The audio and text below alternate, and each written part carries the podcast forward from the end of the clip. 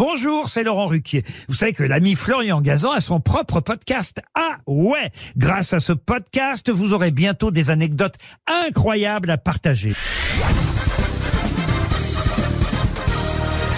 Salut, c'est Florian Gazan. Dans une minute, vous saurez pourquoi la note la plus importante pour Kylian Mbappé ne concerne pas ses performances sur le terrain. Ah ouais?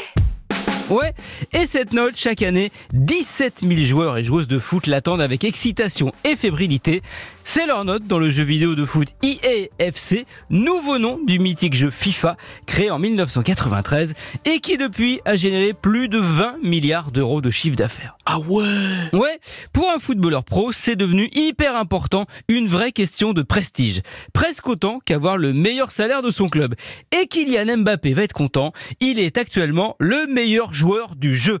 Une note générale de 91 sur 100, tout le monde n'a pas cette chance et certains, quand ils découvrent combien ils ont, eh bien l'ont plutôt mauvaise. Tiens, Olivier Giroud, en découvrant en 2021 qu'il avait seulement 39 sur 100 en vitesse, un des critères pour obtenir sa note globale, a déclaré, je cite, même mon fils est plus rapide que moi.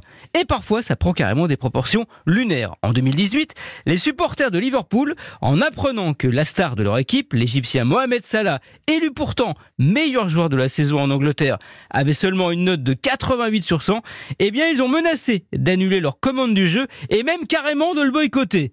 Hasard ou coïncidence, l'année suivante, Salah, eh ben, il avait 90. Ah ouais Ouais, je vous le dis, cette note, c'est devenu quelque chose de quasi obsessionnel. Et puisque Mbappé est obsédé lui aussi, mais par l'idée de battre tous les records possibles et imaginables, s'il veut battre celui du jeu, eh bien il faut qu'il obtienne la note parfaite.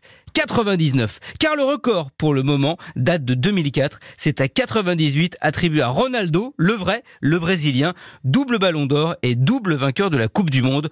Autant dire que notre kiki national a un peu de pain sur la planche, enfin, sur la pelouse. Merci d'avoir écouté ce podcast. Retrouvez tous les épisodes de Huawei sur l'application RTL et sur toutes les plateformes partenaires. N'hésitez pas à nous mettre plein d'étoiles et à vous abonner. À très vite.